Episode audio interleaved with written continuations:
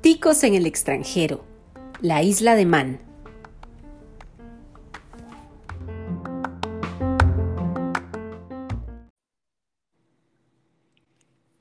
Bienvenidas y bienvenidos, queridos radioescuchas, a un programa más de Ticos en el extranjero. Hoy nos acompaña María José Esquivel, a quien le damos una cordial bienvenida. Hola María José, ¿cómo está? Muy bien, está Ileana.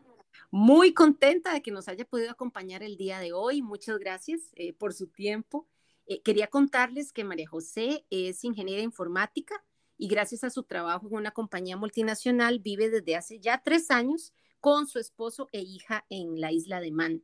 Esta es la ocasión, me parece, para que muchos de ustedes, queridos radioescuchas, conozcan la isla de Man, que es una dependencia autónoma de la corona británica situada en el mar de Irlanda entre Inglaterra e Irlanda, por supuesto.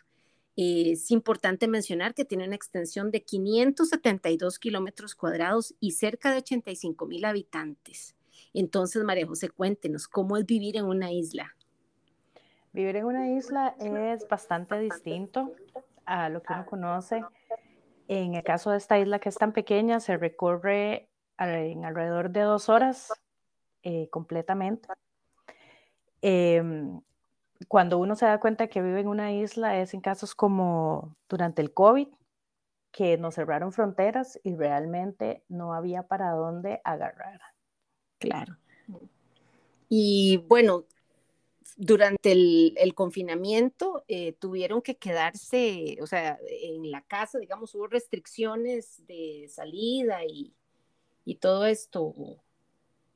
Eh, sí, estuvimos eh, encerrados, bueno, yo digo encerrados, estuvimos en confinamiento la primera vez seis semanas. Había una multa de 10 mil libras esterlinas a quien saliera y respetara la, restricción. Eh, durante esas seis semanas solamente estaban abiertas las farmacias y supermercados. Eh, una de las cosas que me llamó mucho la atención fue el ver eh, cómo todo el mundo empezó a ver cómo se eh, generaba dinero. Entonces, eh, Servicio Express hubo de todo, librerías, eh, ventas, fiestas, ventas de helados, de todo. Pero sí fueron restricciones muy, muy estrictas. ¿Cuánto es más o menos en colones? Cuéntenos, 10 mil libras para tener una idea. Alrededor de 8 millones 320 mil colones. O sea, había que respetar, por supuesto, las, las restricciones. y eran, aparte, perdón. Eran 10 mil libras y cuatro semanas en la cárcel. Oh, o sea, muy restricciones verdaderamente, eh, digamos, de talla mayor. Y aparte de este capítulo que siempre, eh, cuando hablamos del confinamiento y de toda esta problemática relacionada al COVID, eh, resulta a veces como un recuerdo eh, feo. Cuéntenos qué es lo que más le gusta de vivir en esta isla. Em, realmente la isla es un lugar espectacular. Eh, tiene parajes muy bonitos.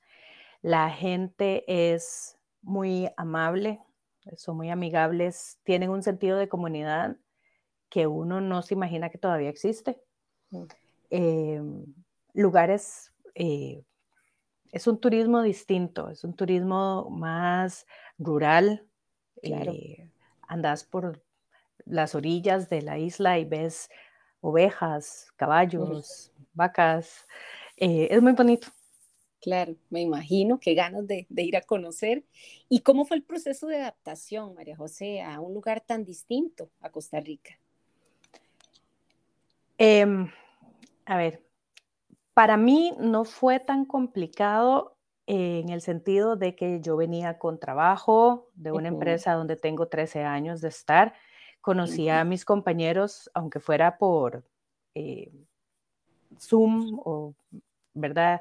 Eh, los conocía. Para mí no fue tan complicado eh, como para tal vez mi esposo y, mi hija, mi hija en especial, que no hablaba inglés en ese momento. Sin embargo, cosas distintas eh, anochece muy temprano. Nosotros vinimos en otoño y ya a las 5 de la tarde era como las 10 de la noche en Costa Rica.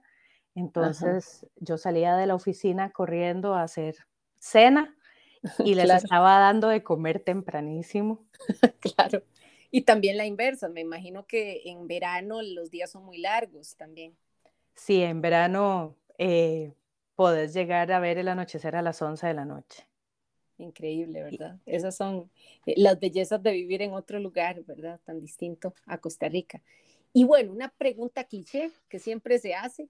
¿Le hace falta algo de su tierra natal, de Costa Rica? Por supuesto. Eh, me hace falta, bueno, primero la familia y mis amigos. Eh, tengo un lazo muy cercano con mis amigos y me hace muchísima falta. La familia también, obviamente. La comida, la comida acá es muy diferente. Eh, no tiene sabor. Em, pero sí, esas son las cosas que me hacen más falta. sobre todo eh, todo lo que es interpersonal, ¿verdad? Las relaciones y siempre la comida a uno le hace falta algo, ¿verdad? ¿Qué es lo que más le hace falta de comida? Aparte del sabor eh, característico de las comidas de acá. el gallo pinto. Gallo pinto. Y las empanadas. Empanadas de soda o empanadas de harina, las de, las de maíz. Las de, las de masa, sí. Ah, buenísimo, claro. Y María José, ¿qué le gustaría contarle a nuestros radioescuchas sobre la isla de Man? ¿Algún detalle, algo que usted le ha impactado? Eh, bueno, la isla de Man tiene eh, o es conocida por una carrera que se llama el TT.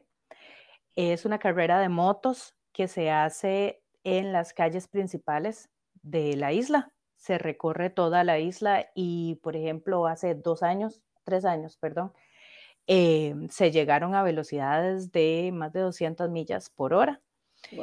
Em, hay, hay, cosas muy particulares. Eh, las calles, hay ciertas calles que no tienen límite de velocidad. Entonces, a lo mínimo que puedes andar es alrededor de 85, 90 kilómetros por hora. Mm. Em, pero sobre todo el TT, el en un buen año, eh, estamos hablando de que la población de la isla es de 84 mil, 85 mil habitantes y en un buen año del TT pueden llegar hasta 70 mil corredores de todo el mundo. Increíble. Claro, eso activa el turismo, es una atracción, ¿verdad? Que ya es parte de la cultura eh, del lugar. Qué interesante. María José, muchísimas gracias por compartir sus experiencias con nosotros el día de hoy. Con muchísimo gusto. Espero que les guste y puedan venir en algún momento a conocer.